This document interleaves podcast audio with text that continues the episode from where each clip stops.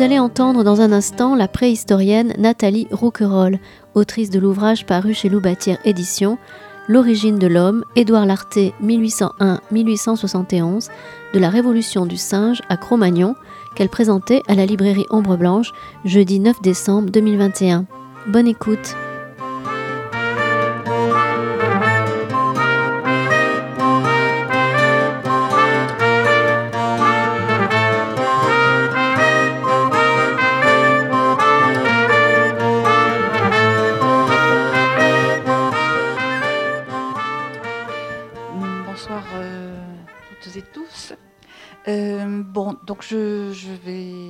Va vous présenter ce livre, donc l'origine de l'homme, euh, Édouard Lartet, 1801-1871, de la Révolution du singe à Cro-Magnon. Donc Nathalie Rouquayrol, qui est euh, l'auteur euh, avec Jacques Lajoux, qui n'est pas là aujourd'hui, enfin l'auteur principal, et Nathalie Rouquayrol, donc qui est diplômée de l'école des hautes études en sciences sociales auprès du, du professeur Jean Guilaine. Ah oui, plus près comme ça? Ah oui, je m'entends, oui, un peu. Euh, donc, euh, Nathalie, vous avez longtemps euh, dirigé le musée de la préhistoire d'Aurignac et conduit sa, modernisation jusqu'à jusqu'à hier. et bon, vous avez écrit, conçu et pensé ce livre dans son contenu comme dans la forme que nous avons relayé en tant qu'éditeur. Dites-nous un petit peu comment est né ce projet. Euh, oui, d'abord, euh, merci à la dame qui nous a accueillis d'avoir eu cette initiative, même si nous sommes peu nombreux. Bonsoir, euh, mesdames, bonsoir, messieurs. Nous sommes ravis. Ce sera intime, c'est parfait. Ce projet, ce projet est né à Aurignac justement, puisque je commençais à, à, y travailler et forcément à m'interroger, à m'intéresser aux personnages clés du site euh, aurignacien d'Aurignac, qui était Édouard Lartet. Lartet, dit-on dans le Gers. Hein. voilà, disent les Gersois. Et euh, je commençais à publier, à faire quelques petites recherches sur lui. Puis un jour, euh, j'ai été contactée par un monsieur gersois, donc, qui connaissait l'Artet et qui était mémoire de ce département et euh, qui avait eu vent que les descendantes euh, de la famille Larté conservaient des documents. Et il avait eu la possibilité d'accéder à ces documents et me contacter, sachant que j'avais déjà un peu travaillé dessus, pour, euh, sur le personnage, pour aller chez ses héritiers, cette héritière, voir les documents. Et là, surprise magnifique, un fonds considérable, inédit totalement, euh, que personne n'avait jamais vu, qui contenait à peu près, je ne sais plus, 280 lettres à peu près, euh, écrites à Édouard Lartet, et puis des documents euh, complémentaires. Et la personne propriétaire était absolument ravie que l'on s'intéresse à ce fonds. Évidemment, ça a tout de suite ouvert sur des perspectives inattendues. Et voilà comment je suis rentrée plus profondément, disons, euh, dans, ce sujet. Ce fonds est vraiment exceptionnel et finalement, euh, d'année en année, je dois dire aujourd'hui qu'il m'a été offert par euh, cette descendante et que moi-même, je l'ai ensuite versé aux archives départementales du Gers où il est maintenant à la disposition du public puisque toutes ces recherches sont achevées.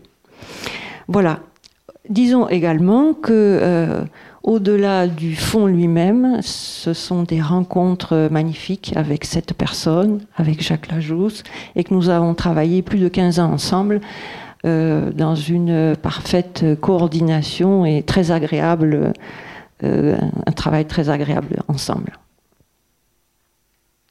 Voilà. Maintenant, vous allez nous vous allez nous parler un peu d'Édouard Larté, euh, qui a quand même une trajectoire euh, très originale et euh, qui a été au cœur de, la fondation de la, la, de la préhistoire, avec d'autres bien sûr, mais un participant éminent. Oui, éminent. Et justement, l'enjeu de ce livre était, parce qu'en plongeant dans les documents, je me suis vite rendu compte que euh, il n'était pas du tout celui que l'on racontait dans les différents livres de préhistoire depuis, vous savez, euh, X années où vous en avez un qui publie deux pages et puis le suivant il reprend les deux pages du précédent, qui reprend, etc., etc. Et puis on arrive à des banalités, des généralités. Et en creusant un peu la question, ben, je me suis aperçu que ce n'était pas du tout ça. Et qu'il y avait vraiment matière à, euh, réinventer complètement non seulement le personnage, enfin, traduire ce qu'on voyait dans les documents, mais en plus réinventer l'histoire de la préhistoire. Il fallait la modifier. Voilà. Alors, qui était-il, euh, ce personnage? Par ailleurs euh, très sympathique, il hein, faut le dire. Hein. Écrire la biographie de quelqu'un de sympathique, c'est encore plus agréable. voilà. Euh, L'Arte est né quasiment avec le siècle, en 1801, sous le, consulat, et il décède alors que les bombes sont en train de tomber sur Paris au moment de la, de la guerre de, de 70. Donc vous voyez, il traverse quasiment tout le, tout le siècle, et en plus, un siècle très changeant, très compliqué sur le plan politique, des, euh, deux empires, euh, des, royautés, des révolutions, des républiques.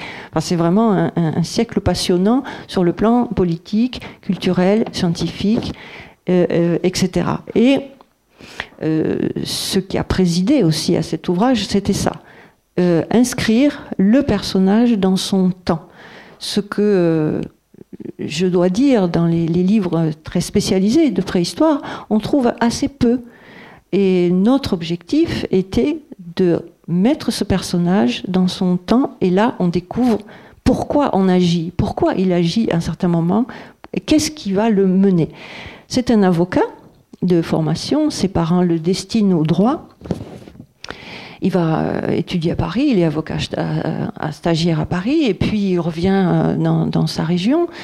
Mais au fond, ce qui l'intéresse, lui, c'est la paléontologie, c'est les antiquités, c'est Rome, c'est tout ce qu'il trouve autour de chez lui. En plus, il a une chance inouïe, c'est que euh, le Gers et les alentours de son domicile, à côté de Seissan, à Ornézan, le château familial, il y a des restes paléontologiques un peu partout. Donc c'est, euh, il plonge de plus en plus dans ce, penchant, disons qu'il avait. Et puis il a une chance absolument inouïe, c'est que à une, 4 lieues, hein, c'est-à-dire 16 km, non, une lieue, 4 km de chez lui, 20 minutes à cheval, il se trouve une colline qui devient le site majeur, encore aujourd'hui, hein, de paléontologie du Miocène, c'est-à-dire la faune d'il y a 15 millions d'années. Il y a évidemment de quoi orienter toute une carrière. Quel est le contexte aussi sur le plan scientifique? Nous sommes dans les années 1830 et euh, le grand professeur euh, Cuvier règne encore à Paris, euh, au Muséum d'histoire naturelle. Et le, sens commun, si vous voulez, pour le sens commun, l'origine de l'homme, c'est la création telle qu'elle est écrite, décrite dans, la Genèse. Il y a des, prémices, si vous voulez, des gens qui, qui commencent à penser que ça doit pouvoir se passer autrement, ça a pu se passer autrement. Et l'Arte va consacrer sa vie à chercher les démonstrations que nous avons le droit d'avoir des ancêtres beaucoup plus anciens. Le début du 19e, on est habitué à la fossilisation, c'est-à-dire la pétrification, mais c'est pas si vieux. Euh, considérer que un objet pétrifié était un animal qui vivait auparavant, c'est pas, une acquisition relativement récente. Vous aviez, euh, il n'y a pas si longtemps que ça, à Luchon par exemple, encore des textes de fin du 19e où on vous explique que les, ce qu'on appelle des haches polies, c'est-à-dire c'est tombé du ciel et que ça va protéger la maison si vous le mettez sous le paillasson. En gros, c'est ça. Donc on n'est pas très loin euh, au début du 19e, on est, on est vraiment entre croyances et euh, démonstrations scientifiques. Voilà, et la vie de l'Arte, c'est ça, démontrer que nous avons des ancêtres, y consacrer toute son énergie et rencontrer des ennemis, pardon, des ennemis puissants et ça a été euh, des rebondissements, des, c'est une enquête euh, absolument euh, avec des, péripéties nombreuses. il croise aussi les premiers faux en archéologie, il organise des, conclaves avec des savants anglais pour distinguer le vrai du faux. Enfin, c'est un véritable roman. Sa vie est un roman. Il a dû il a dû bien batailler, euh, bah, pas seul d'ailleurs, hein, avec, euh, euh, ses contemporains pour arriver à faire euh, changer de, perspective euh, par rapport euh, à, l'origine de l'homme. Oui, il a, il a, il a bataillé. alors, Aurignac, par exemple, est un, est un site charnière. Donc, le, la le premier, il y a trois grands épisodes, si on, peut dire. Le premier grand épisode, c'est la colline aux fossiles, celle de Sanson, où, malgré que Cuvier ait affirmé disons, il n'a a, pas affirmé peut-être un peu fort, mais quand même, euh, que les primates fossiles et l'homme ne pouvaient exister puisque euh, l'humanité avait survécu que après le déluge il y avait quelques personnes qui avaient repeuplé la Terre, etc.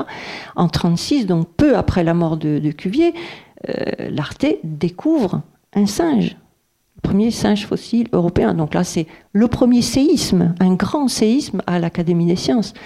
Donc s'il y a un singe, alors je vais trouver un homme. Et donc il a cherché de plus en plus. Voilà. Le grand événement suivant, c'est 20 ans après, euh, nouvelle découverte d'un autre singe. Alors on a la lettre là aussi hein, du, collectionneur qui l'a trouvé. Venez voir, j'ai trouvé dans mon grenier, j'ai tout rangé, maintenant vous pouvez voir mes fossiles et je viens de trouver un singe, je vous attends à la maison. En gros c'est ça la lettre. Et ça c'est confirmation, un singe encore plus près de l'homme. Et puis vient Aurignac, donc là, formidable. Des outils préhistoriques, un foyer, donc c'était bien des humains, et à côté, une sépulture collective. Bon, il y a un petit peu des erreurs euh, normales pour son époque, c'est pas grave, mais c'était très belle démonstration. Que se passe-t-il? Censure à l'Académie des sciences. Et là, les ennemis, les ennemis sortent euh, les armes, hein, vraiment. Ça a duré des années.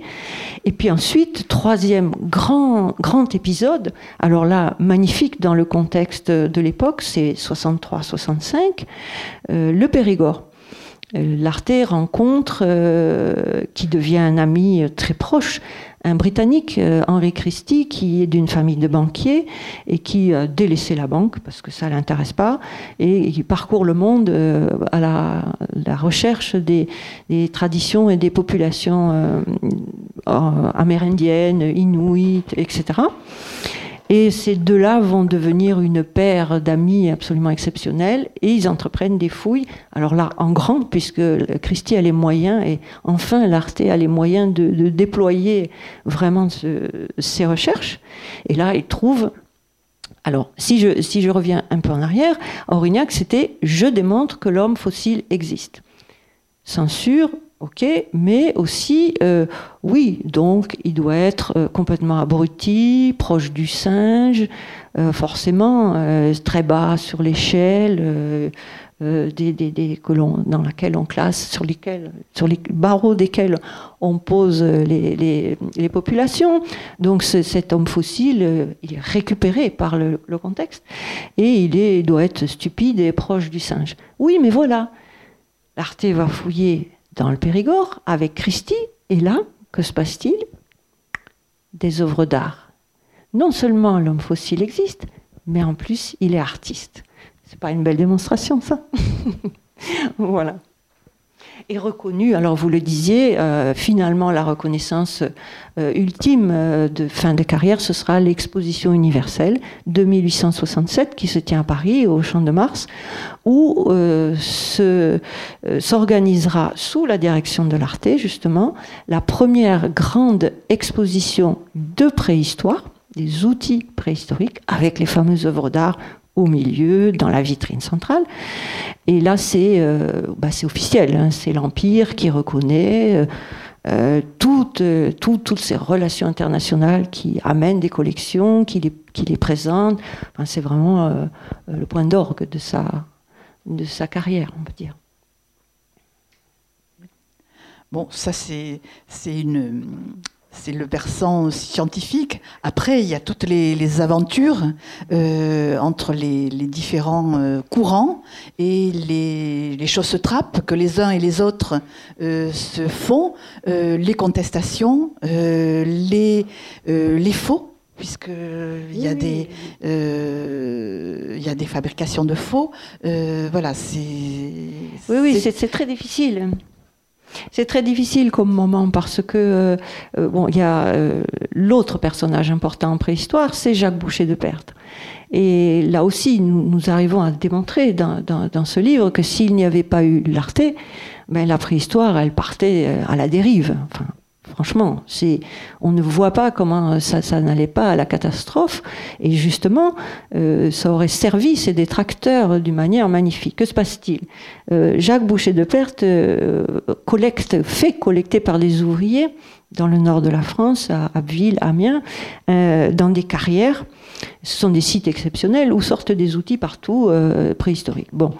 Et Seulement, Jacques Boucher de Père dit euh, bah, écoutez, euh, si vous me trouvez demain, voilà, euh, je vous donnerai plus un franc, mais allez, si c'est beau, je vous donnerai un franc cinquante.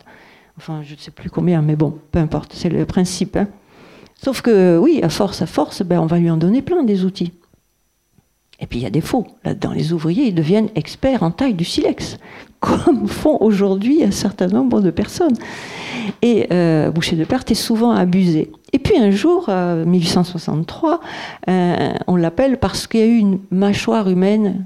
Il y a un truc qui dépasse là dans la, carrière. Alors, euh, bah, il faut que Boucher de Perte vienne voir. Oui, alors on sort une petite mâchoire humaine. À Aurignac, il y avait des sépultures, mais on n'avait pas de mâchoire vraiment à montrer à ce moment-là. Hein parce qu'elles avaient été déjà bousculées auparavant, etc. Et donc là survenait une, prétendue euh, formidable mâchoire humaine. La preuve que tout le monde attendait. Sauf que de suite, il y a un doute. Il y a un doute sur l'authenticité la, de, de l'objet. Et là, alors là, il y a des épisodes absolument extravagants, et euh, il y a les pour, euh, il y a les contre. Alors on va chercher les amis anglais, et puis tout le monde arrive. L'Arte euh, organise donc, comme je disais au début, un congrès. Le, moi j'appelle ça le tribunal de la mâchoire, et, et, et je raconte ça. Alors c'est là où je me permets des, des, des différences dans la forme dont on, dont on parlera tout à l'heure, mais c'est vraiment extraordinaire de de revivre ces moments-là avec lui. Et, si l'Arte n'avait pas organisé en juriste, parce qu'il garde sa, formation de juriste, hein, bien sûr, en juriste, tous ces épisodes-là pour les mener comme il faut, bah, la presse, euh, la presse, le charivari, tout ça, il, se moquait. Enfin, la, préhistoire était partait à la, la c'était la débandade, quoi. Voilà. Pour donner un exemple, alors voilà, ça donne des épisodes passionnants. Ce qu'il y a de, très, très intéressant, c'est que euh, ce personnage euh, qu'on qui est qu'on connaît peu en fin de compte, mm.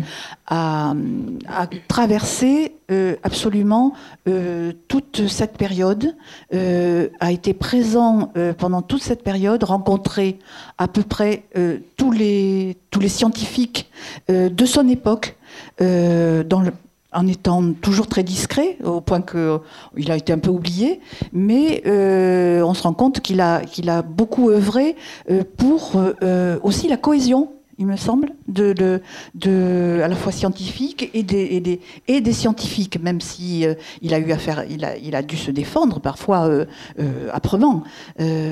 son rôle quand même est discret, mais essentiel. Oui, bah, c'est un personnage qui a un caractère très réservé. Euh, on le dit timide, euh, mais en même temps c'est un courageux. Et lorsque lorsqu'il faut euh, aller au, front ou défendre quelqu'un, il laisse pas tomber les amis. Euh, il n'a jamais laissé tomber Boucher de Perte, même si c'était quand même un personnage fantasque qui exagérait un peu, qui mentait de temps en temps, qui faisait des arrangements avec la vérité. Enfin bon, et euh, il, a, joué toujours un rôle. Vous avez raison de, souligner. Euh, il arrondissait les angles, il faisait rencontrer les personnes qu'il fallait. Il, il avait de, grands amis en Angleterre. Hugh Falconer, un grand paléontologue, et, et il animait ce milieu discrètement. Euh, Et il l'a fait avancer énormément, énormément. Hmm. Il a pas mal publié. Alors, là aussi, on dit qu'il n'a pas publié, mais si on fait la, compilation de, tous ces... Il n'a pas publié de livres en tant que tel, mais de toutes ces publications scientifiques, euh, il y a, je sais pas combien de pages, il y a plusieurs centaines de pages. Donc il a beaucoup publié, mais pas d'ouvrages euh, édités. Alors, euh, je pense que la raison vient de, la raison vient du, il le dit, hein, de sa difficulté à écrire. Je vous en prie, monsieur. Non, non, non, non. Je... Excusez-moi. qu'il y, a une publication, il y a reliqué Pardon? Il y a, il y a une, grosse, une grosse publication d'articles ah, le reliquiae, oui, oui, oui. Et oui, mais le reliquiae, c'est pas lui, c'est une compilation aussi. Il y, a, des articles de lui, il y en a de, Christie, il y en a de Rupert Jones, il y en a de. C'est une compilation, voilà. Il a rédigé des petits morceaux, oui, c'est vrai. Il y a des articles de lui, c'est vrai. Euh, voilà, mais d'ouvrages, euh, après la petite publication de Sanson, mais bon, voilà, il n'y a pas, a pas de, gros ouvrages de, signés de, de la main de, de l'Arte. Mais c'est vrai que ça a été un grand animateur euh, du, du cercle des naturalistes, parce qu'il a vécu beaucoup à Paris. après, il partageait son temps entre Paris et le Gers. Et à Paris, il habitait euh, à deux pas du muséum, il y était comme chez lui, il allait voir toutes les collections, et il connaissait le muséum mieux que personne, toutes les collections de paléontologie, bien sûr, pas, pas les, les herbiers, mais et, tout le monde venait le voir. Et on allait, on allait toujours, euh, même on sonnait à sa porte le soir. Et, c'était vraiment un personnage central, voilà, mais discret. Donc la postérité a, voilà, un peu oublié. voilà. On peut peut-être aussi parler de la, de la, de la forme de l'ouvrage, un petit peu parce que ça a été euh, aussi un, un enjeu pour vous, de, mhm. à la fois de, de présenter euh, euh, la personne d'Edouard Larté, mais le contexte scientifique. Je ne sais pas si on m'entend bien, oui. Mhm. Le contexte scientifique, le contexte historique et, et, et sociopolitique également. donc il y a il y a énormément, il y a plusieurs niveaux de lecture et, il y a un petit peu, euh, voilà, ça, on, on, est dans le, on est dans le siècle, voilà, avec ce livre aussi. Oui, c'est vrai, c'était le, c'était l'objectif. Euh, lorsque j'ai commencé à, rédiger, euh, je suis, j'ai rédigé un chapitre et puis je me suis adressée à Noël Coy, qui était un des meilleurs historiens de, de la préhistoire. Et je lui ai dit, voilà, j'envisage d'écrire de cette manière-là. Qu'en penses-tu? Est-ce que c'est jouable? Il m'a dit, si tu te sens de faire tout le livre comme ça, vas-y, c'est agréable à lire. C'était un, spécialiste, donc ça m'a un peu conforté. Et donc j'ai continué sur, cette forme. Alors, quelle est cette forme qui, je dois dire, est réussie à l'arrivée grâce aux éditions Loubatière, mais en particulier grâce à Maxence Fabiani qui est là, qui est celui qui a euh, mis en forme, donc qui a créé la maquette du livre. Et ça, c'était fondamental. Sans une belle maquette, on n'arrivait pas du tout à, rendre ce, que, nous souhaitions.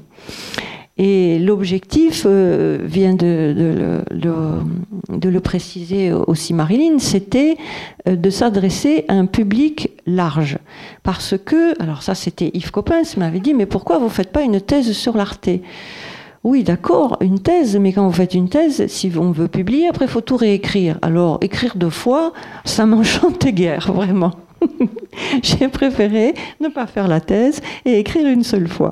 Voilà, ce qui a été long quand même, mais bon. Et euh, l'objectif était également euh, un public large, mais placer l'arté dans son siècle. Car euh, je trouve dommageable que certaines, certains écrits, certaines spécialités soient très resserrés sur leur sujet d'étude et ne, se, mettent pas, n'entrent pas, ne participent pas du contexte dans lequel euh, ils sont. L'objet d'étude n'est pas dans son contexte. Et moi, ça me semblait très important. Et du reste, dans ce livre, il y a un certain nombre de chapitres où on voit bien que les conclusions auxquelles on arrive dépendent du contexte. Enfin, quand vous avez un, chercheur, Jean-Baptiste Noulet, qui ne publie pas ce qu'il vient de trouver, qui pourrait être révolutionnaire, sauf que vous êtes en décembre 51 au moment de, du coup d'État. Enfin, je ne sais pas, mais il y, a quand même des, circonstances politiques qui passent dans une vie. Euh, sur un plan plus en priorité par rapport à, certaines recherches. Donc ça, c'était l'exemple peut-être le plus criant, mais, mais on voyait bien que dans, la trajectoire de l'Arte et des savants qui sont autour de lui, il y a le, poids, la pression du, contexte. Et ça, ça me semblait très important. Finalement, donc, on obtient une fresque, une fresque du, du 19e, euh, assez naturaliste, mais pas seulement, très, très euh, euh, contextualisé euh, politiquement, socialement, scientifiquement, etc. Et c'était ça qui me plaisait avant tout, c'était de mettre le personnage dans son siècle. Et on voit que ça donne beaucoup de résultats sur, sur leurs agissements, ça pèse sur, leur, sur leurs agissements. Mais pour ça, euh, c'était pas très facile parce que il fallait imaginer des, moyens de passer d'un sujet à l'autre et euh, la forme retenue, donc, c'est un fil euh, central, si vous voulez, euh, qui se déroule comme ça. Alors, dans le livre, vous voulez bien ouvrir le livre, Marilyn, s'il vous plaît? Sur n'importe quelle page, allons-y. Voilà. Ou n'importe, oui, voilà. Donc le fil, le fil central, il est, il est ici, comme ça et comme ça, voilà. Et puis, ben là, par exemple, par exemple, ici, voilà, vous avez un, du beige avec une écriture bleue. Et là, c'est alors ça, c'est le luxe que je me suis offert. C'était mon plaisir parce que voilà, euh, quand vous écrivez une biographie et avec toute la foule de documents qu'on avait, donc des lettres, on en est arrivé à 600, 700, celles qui sont ailleurs, qu'on a qu'on a vues euh, à l'étranger, etc. Euh, vous avez une foule de, de, minuscules renseignements, mais on peut pas tout mettre évidemment, on peut pas tout écrire parce que sinon il faut 2000 pages. Et donc ces petits ces petits éléments, je les rassemblais et ça donne des fictions. C'est des fictions qui font une page, deux pages, euh, qui jalonnent le livre comme ça. Euh, il y en a, je sais pas combien, une, quinzaine ou une vingtaine. Et là, on met euh, l'épaisseur humaine, on retrouve les, les, ambiances, on, le procès de la mâchoire, c'est celui que je préfère. Hein. Puis il y en a un autre, j'adore, où la pauvre mâchoire, elle est sur la sellette, là, ils vont la couper à la scie en plus. c'est trop rigolo. Après, il y a, voilà, à gauche et, à droite, voilà, il y a des repères, euh, enfin des encadrés, on appellerait ça, mais que, que Maxence a mis en, page de manière magnifique pour éclairer euh, ben, des, définitions de paléontologie ou de, géologie, etc., pour qu'on puisse comprendre euh, au, fil des pages. Voilà. Après, les illustrations sont très nombreuses. Ah, la mâchoire, c'est elle la fameuse. Il y a, il y a je sais pas, 120 ou 125 illustrations, je ne sais plus. Oui, voilà. Il y a beaucoup de documents originaux et des, voilà, des, schémas aussi euh, pour se repérer euh, sur la faune, sur les époques, sur euh, parce que quand même, oui, celui-là, quand même, l'Arte est arrivé en 67. au début de sa carrière, il n'y a rien, rien du tout. Et à la fin de sa carrière, en 67, au moment de l'exposition universelle, il a créé le premier classement chronologique de chronologie relative. Les suivants, Mortier, ont voulu le casser. Euh, euh, ils ont erré, on va dire, pendant 50 ans. Sauf que euh, au début du XXe siècle, on s'est rendu compte que l'Arte avait eu raison et que son classement, avec les moyens de son époque, était juste. Voilà, personnage clé quand même. Donc il méritait bien, il méritait bien qu'on lui rende justice. Et finalement, alors, voyez, voilà, un autre exemple euh, de, de, petit, de petite fiction. Voilà. voilà. Et nous avions, nous avions voulu, je l'ai dit, un livre pour public varié, mais aussi abordable. Abordable, et c'est une ouais, je, suis très contente du résultat, vraiment. vous avez tour de, de, de quelqu'un qui vous tenait à cœur quand même. C'est vrai. Oui, je le dis. Euh, dernièrement, Nathalie Rouquayrol a, reçu donc quand même des, un, avis qui lui a fait très chaud au cœur. Oui, absolument, c'est vrai, c'est vrai. Euh, Sansan, je, je l'ai dit, grand site paléontologique. La colline a été achetée grâce à l'Arte, toujours, par le Muséum de Paris, le Muséum national d'histoire naturelle. Et euh, l'Arte, à la fin de sa vie, a été nommé professeur de, de, de la chaire de paléontologie euh, à Paris au Muséum. Ça, c'était en 69. Et puis, il n'a pas exercé longtemps, mais le muséum a continué sa trajectoire. Et euh, la chaire de paléontologie a eu un certain nombre de successeurs. Oui, d'accord, il y a eu une modification euh, administrative du statut, mais bon, peu importe. Et aujourd'hui, enfin jusqu'à il y a peu, il y avait euh, professeur de paléontologie, la chaire de paléontologie au muséum, Pascal Tassi grand spécialiste de la faune de l'âge de 500, des 15 millions d'années, et que j'ai vu souvent à Paris, qui m'a montré tous les tiroirs, qui m'ouvrait les tiroirs avec la faune de 500, etc., quand j'écrivais ce livre. Et j'ai vu Pascal, il est assis il y a euh, huit jours, qui m'a félicité et qui m'a... Donc j'ai son imprimatur, comme vous dites. C'était un livre formidable. Il m'a dit, je le recommande à tout le monde, il faut le lire, il va changer le regard sur la préhistoire. C'était J'avoue, j'avoue, ça fait vraiment plaisir. Je, me, suis permis de le souligner parce qu'elle nous l'a dit juste dans la voiture là, à l'instant. Voilà, voilà. voilà. Mm. Et puis ici, une autre petite chose, allez, rigolote pour ah terminer. Oui, bien sûr, oui. Hein oui, oh, ouais, ça c'est magique aussi. Euh, parce que j'ai dit aventure humaine, mais tout le long, ça a été une aventure incroyable, ce livre. Euh, le 26 octobre de cette année, euh, la dame héritière qui m'avait offert cette fameuse, euh, ce fameux fond magnifique, extraordinaire, des signatures fantastiques, euh, me téléphone euh, Nathalie, est-ce qu'on peut venir vous voir demain? Oui, oui, bien sûr, avec plaisir. On a quelque chose pour vous. Ah, le lendemain, donc, elle vient et elle pose sur la table un tout petit paquet. Tout petit paquet, comme ça. Et elle me dit, c'est pour vous, je vous l'offre. Alors, je n'osais pas l'ouvrir, bien sûr. En préambule, je dois vous dire que la correspondance, c'est quelque chose de très compliqué parce que vous avez la correspondance reçue, donc là, vous avez des éléments, et puis après, vous avez la, correspondance expédiée. Le génial, c'est quand vous croisez, évidemment, donc ça, on avait réussi à croiser un certain nombre de choses, mais ces correspondances, euh, ces fonds ont été triés par euh, son épouse, l'épouse de, de l'Arte, ou le fils, je ne sais pas qui a trié, hein, l'épouse ou le fils. Et ce tri a, fait supprimer tout ce qui était un peu personnel, puisque euh, ces fonds pour la, postérité euh, ont laissé euh, le fond scientifique, si vous voulez, l'aspect carrière scientifique du personnage, mais tout ce qui pouvait être un petit peu personnel, eh ben, on, le retirait quoi, dans les lettres. Donc il y a plein de lettres qui ont disparu. Et évidemment, qu'est-ce qui disparaît Ce sont les lettres des amis, des gens proches.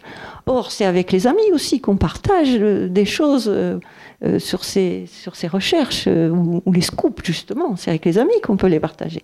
Donc on était très très frustrés quand euh, on ne trouvait pas de certains personnages. Et en particulier, donc Christie, on a l'anglais, vous savez, le britannique du Périgord, là, rien, pas une lettre. Et au British Museum, Jill Cook, la conservatrice, cherchait pareil, pas une seule lettre. Personne n'a trouvé. Et puis il y en a d'autres comme ça, il y en a un certain nombre. Et donc j'allais me décider à ouvrir ce petit paquet.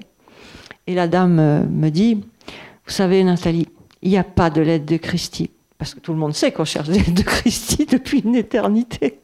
Il n'y a pas de lettre de Christie. Bah tant pis, tant pis, je lui dis. On commence à ouvrir une, deux, ah ouais, ça c'est des Fontans de Massat. Ah, ça c'est Noulet. Ah, une autre de Noulet, etc. etc. Mais je ne connais pas cette écriture. Ah, c'est en anglais, tiens. H. Christie. Voilà la première lettre de Christie qui est arrivée le 27 octobre. Et cette dame euh, repart très heureuse et moi aussi très émue. Et je lui dis, vous savez, aujourd'hui c'est mon anniversaire.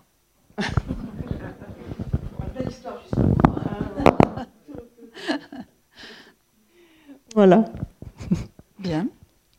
Donc, euh, ben, écoutez, si vous avez des questions. Je vous en prie, monsieur. Oui, je,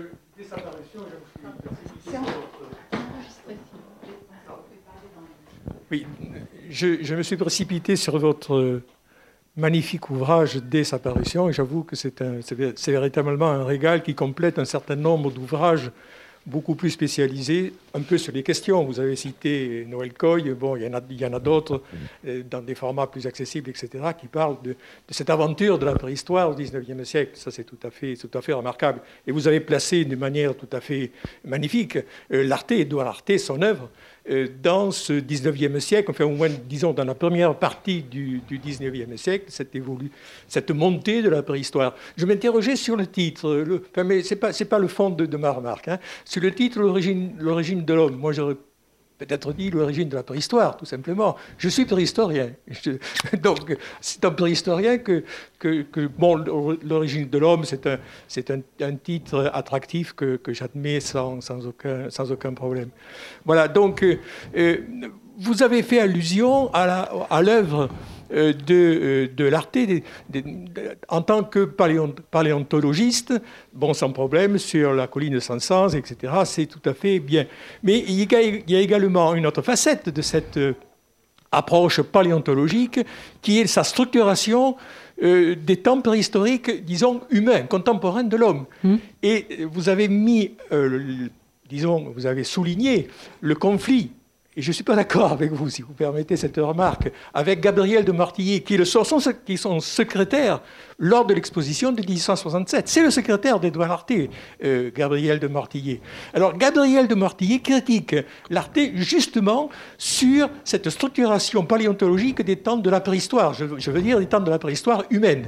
Hmm. Ça ne tient pas. Il n'y a qu'une séquence qui tient, c'est l'âge du renne. Qui, si on parle de l'âge du renne, si les préhistoriens parlent de l'âge du renne aujourd'hui, on sait très bien qu'il s'agit grosso modo du Paléolithique supérieur. L'Arte, par contre, à, partir de ses fouilles, structure effectivement les temps de la préhistoire, mais d'un point de vue de, la culture matérielle. à partir du moustier, il parle euh, du moustérien, ou du moustierien d'abord, puis le moustérien, mais il parle de la culture du, moustier, l'âge du moustier. À partir d'Aurignac, et vous étiez bien placé pour, pour, le, pour, le, pour, le, connaître cela. Il parle de l'âge d'Aurignac, mmh. et à partir de la Madeleine, où il fouille également trois sites majeurs, mmh. et il parle de l'âge de, de, de, la Madeleine. Mmh. Et c'est bien cette structuration qui est reprise par Gabriel de Mortillier, y compris dans l'exposition de 1867. Voilà, ensuite, 1870, euh, l'Arte disparaît, très bien, Mortillier continue. Bon, là, là, c'était encore une autre histoire qui, c'est la fin du 19e siècle. Il va s'opposer à un certain nombre de personnages, mais à la fin du 19e siècle, début du 20e, à propos du solutrien qu'il...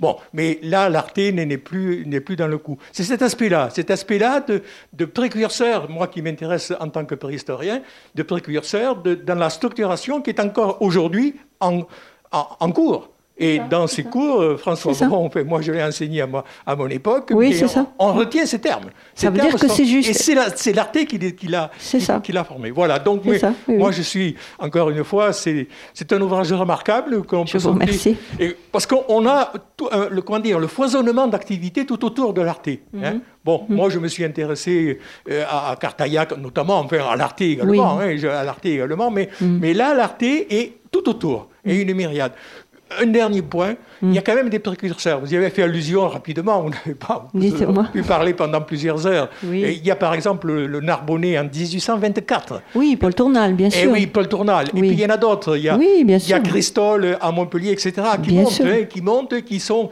qui propagent l'idée justement de la contemporanéité de l'homme et des espèces hmm. animales disparues. Bon, bon, mais ça évidemment, puis il y en a d'autres. Il y en a d'autres localement en Périgord, etc. Bien sûr, bien sûr. L'Arte ne sort pas comme ça d'un coup de baguette. Non, le contexte du du, moment. Et oui, il y a eu quelques. J'en parle, hein, de toute façon. Oui, oui, hein, Tournal, tout ça sont, sont évoqués. Mais Tournal, il, va, il, lâche l'affaire. Hein, en, 28, il lâche l'affaire. Et puis, il, ne va pas plus loin, si vous voulez. Il va pas plus loin. Et puis, il dit lui-même, il dit lui-même, ouais, mais je suis pas sûr parce qu'il y avait aussi une faune récente, etc. Je dis pas qu'il sort de nulle part. Vous avez raison. Il y a, il y a des gens qui ont euh, un petit peu. Euh, comment dire, initié, on va dire, qui, c'est sûr. Ouvrir. Ouais. Le Cuvier, moi, Cuvier, je l'éjecte. Vous l'avez éjecté non, vous, vous l'éjectez, si, si. Non, c'est la marque. Il faut, il faut voir la marque. Qui, lui, pense, et même Buffon, qui commence à, dessiner. Mais ça, c'est la fin du 18e, hein, déjà. Et déjà, il y a des idées qui commencent. Bon, maintenant, est-ce que l'Arte a lu Buffon, a lu la marque? J'en sais rien. Oui, il les, a, il les, a, lus, c'est sûr. Forcément, forcément puisqu'il s'intéresse au coquillage. Donc, il a forcément lu. Plus que Cuvier. Mais euh, de Cuvier, de Cuvier, il retient euh, euh, l'anatomie comparée parce que c'est un moyen de travailler, c'est la méthode qui retient, et de la marque qui retiendra les coquillages parce que ce sont des marqueurs stratigraphiques. Il a lu tout ça, bien sûr. En tout cas, merci pour votre splendide travail. Je vous remercie beaucoup. de votre part, ça me touche beaucoup.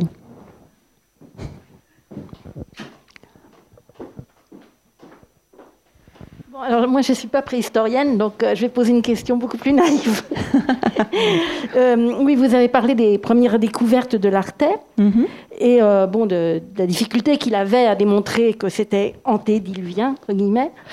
Et ce que j'aurais voulu savoir, c'est à l'époque, comment on pouvait, quels étaient les moyens pour dater un fossile, qu'il soit humain ou pas, et pour démontrer que ce n'était pas un squelette récent. Et oui, c'est très difficile. Évidemment, l'Arte ne fait pas de, chronologie absolue. À l'époque, on peut évidemment pas, hein, puisque les, premières datations euh, absolues commencent euh, en 1950 avec les, les, carbone 14, puis toutes les techniques qui vont en dériver euh, par la suite et, jusqu'à aujourd'hui. Donc, que fait l'Arte? C'est de la chronologie relative. Celui-ci est plus ancien que celui-ci.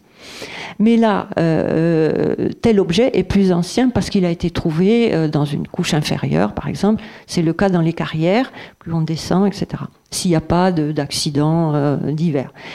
Mais la démonstration de l'arté, elle est, elle est celle-ci. Je trouve un outil. Cet outil, parce que je suis, j'ai l'œil, hein, j'ai l'habitude, je connais bien la faune.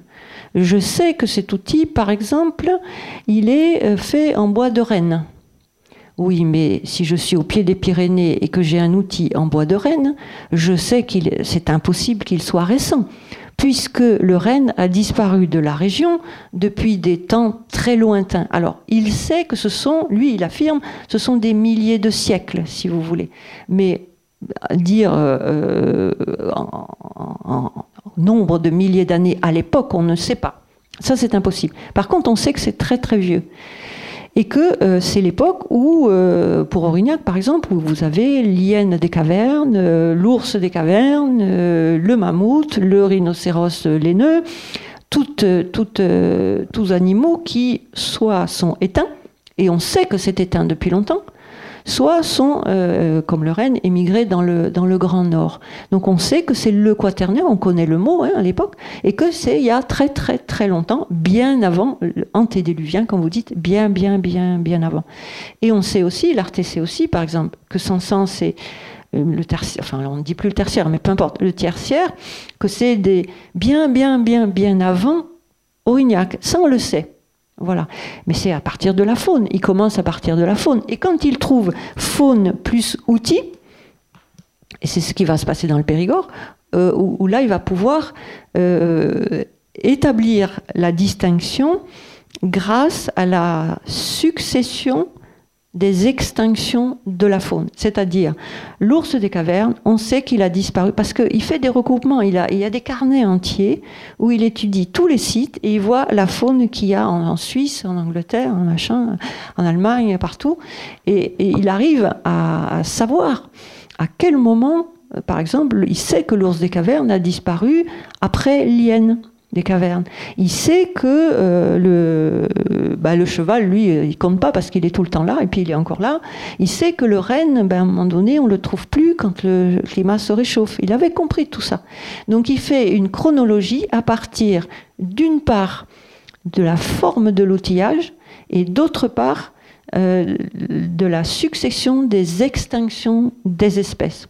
Le Cermégacéros, il sait qu'il a disparu à un certain moment. Après l'ours, après, après l'hyène, après l'ours, etc. Et donc il fait des corrélations entre ça. Et il arrive, euh, il arrive à la première grande classification hein, euh, qui, qui, est à l'exposition universelle, où je m'inscrirai un tout petit peu en faux, euh, c'est que oui, Mortillet est secrétaire de, l'exposition universelle, mais c'est l'Arte qui en est euh, le, maître euh, absolu. Et, au fait de sa carrière, quand tout arrive, c'est l'Arte qui classe, parce que c'est là qu'il peut affiner. vous imaginez, c'est vrai, on ne se rend pas compte, mais l'archéologie de l'époque, vous trouvez ça, alors on vous envoie par, le, par une, petite boîte, et puis après vous renvoyez la petite boîte. Un tel, il a trouvé quelque chose. Ah ben ouais, à Solutré, il vous envoie des poches, et puis il repart. Et on n'a jamais les objets euh, les uns à côté des autres. Quand arrive l'exposition universelle, il, n'a qu'à ouvrir les caisses, toute l'Europe lui envoie l'archéologie. Non mais vous imaginez la chance inouïe. Et à ce moment-là, bah, il affine ses classements. Et quand on lit le, classement euh, qui est publié dans le, par la commission impériale, on voit bien la numérotation. C'est évident, c'est clair, c'est évident. C'est pas Mortillet qui l'a faite, c'est l'Arte, c'est sûr. Mortillet, il l'a aidé, bien sûr. L'Arte l'a fait à partir des sites qu'il a fouillés, justement. Des sites qu'il a fouillés, et quand arrivaient les colis euh, des autres, il pouvait corréler. Voilà, et il arrivait à corréler comme ça. Et c'est comme ça qu'il a établi euh, la dernière euh, chronologie euh, qui était juste. Pas, sa, classification paléontologique. Ne tient pas, sauf l'âge mineral, c'est tout. Le reste, ça existe. Mais l'âge du mammouth, l'âge du grand, de, de, de, de lien, etc., ça, ça, ne tient pas, parce qu'il y a une perduration. Oui, oui, mais parce que... C'est pas oui. suffisamment rigoureux, la classification. Mais pas, c'est pas de sa faute, c'est comme ça. C'est-à-dire qu'il y a permanence des, des animaux.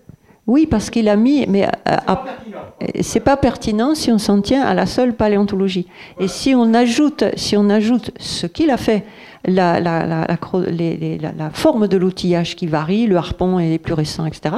À ce moment-là, oui, sa, sa, classification tient la route. Voilà. Une, une autre question?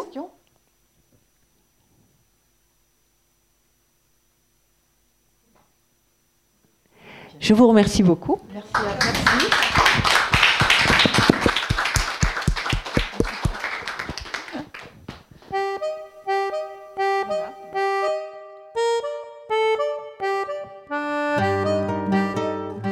L'ouvrage de Nathalie Rouquerolles, L'origine de l'homme, Édouard Larté, 1801-1871, de la Révolution du singe à Cro-Magnon, est publié aux éditions Loubatière.